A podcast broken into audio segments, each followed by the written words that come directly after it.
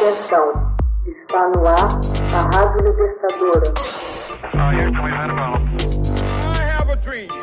Começa agora o Hoje na História de Ópera Mundi.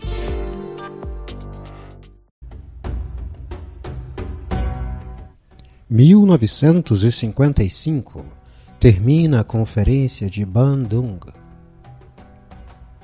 Em 24 de abril de 1955, termina a Conferência de Bandung, que reuniu 29 líderes da Ásia, África e Oriente Médio, que não se consideravam participantes dos dois grandes blocos durante a Guerra Fria. A Conferência de Bandung levaria à formação do movimento dos países não alinhados, o bloco alternativo às duas superpotências, Estados Unidos e União Soviética. Os líderes presentes no encontro condenaram o colonialismo, o imperialismo e o racismo e expressaram suas reservas sobre o acirramento da Guerra Fria entre os estadunidenses e a União Soviética. A Conferência de Bandung expressava o crescente sentimento de frustração e alienação entre as nações, assim chamadas de não alinhadas da África, Ásia e Oriente Médio. Entre as nações que preferiram manter-se neutras durante a Guerra Fria, acreditando que seus interesses seriam preservados, não se alinhando nem à União Soviética nem aos Estados Unidos. Em abril de 1955, representante de nações como Iugoslávia, Egito, Indonésia, Índia, Iraque, República Popular da China, reuniram-se para analisar as questões consideradas mais prementes. A conferência foi concluída com a elaboração de dez princípios, entre os quais figuraram o respeito aos direitos do homem, a igualdade de todos os povos, o respeito à Carta das Nações Unidas. Todo tipo de colonialismo e imperialismo foi condenado. O racismo, em todas as suas formas, também foi igualmente criticado, sendo que o sistema de apartheid da África do Sul foi particularmente objeto de duras denúncias.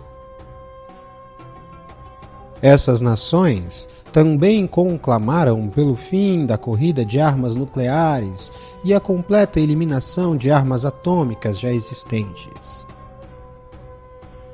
A mensagem fundamental de muitas das sessões era a mesma.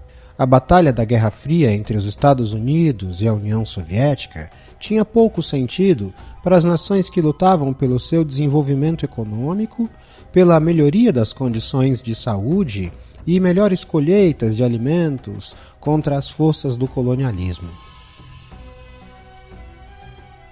O governo dos Estados Unidos mostrou-se contrariado com a conferência, enquanto a União Soviética manifestou certa simpatia.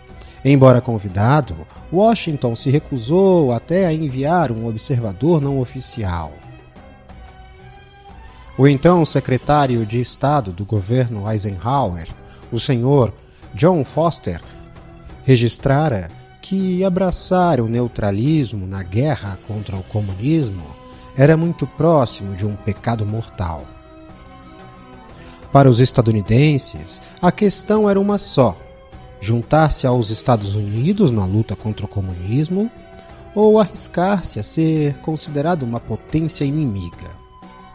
Essa política levou os estadunidenses a numerosos conflitos com as nações subdesenvolvidas que buscavam encontrar um meio-termo no conflito da Guerra Fria.